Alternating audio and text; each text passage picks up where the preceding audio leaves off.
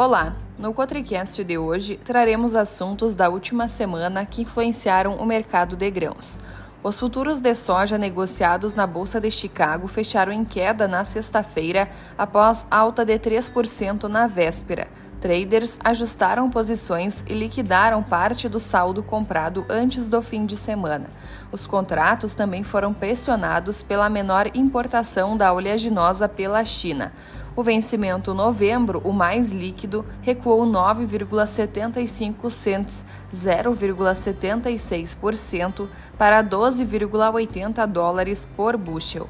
A China, maior comprador mundial do grão, importou 7,15 milhões de toneladas de soja em setembro, 7,38% menos que em setembro do ano passado e 23,6% abaixo do reportado em agosto, conforme dados preliminares da Administração Geral de Alfândegas do país.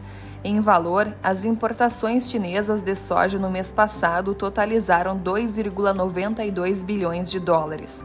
No acumulado do ano, as compras de soja pela China somam 77,8 milhões de toneladas, incremento de 14,4% ante igual período de 2022. Em contrapartida, o aperto na oferta norte-americana limitou as perdas.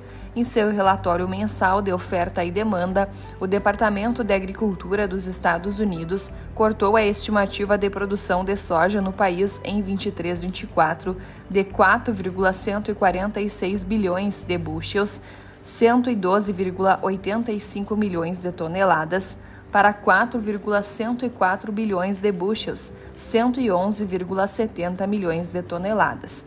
O corte superou a expectativa do mercado, que apontava safra de 4,132 bilhões de bushels, 112,47 milhões de toneladas.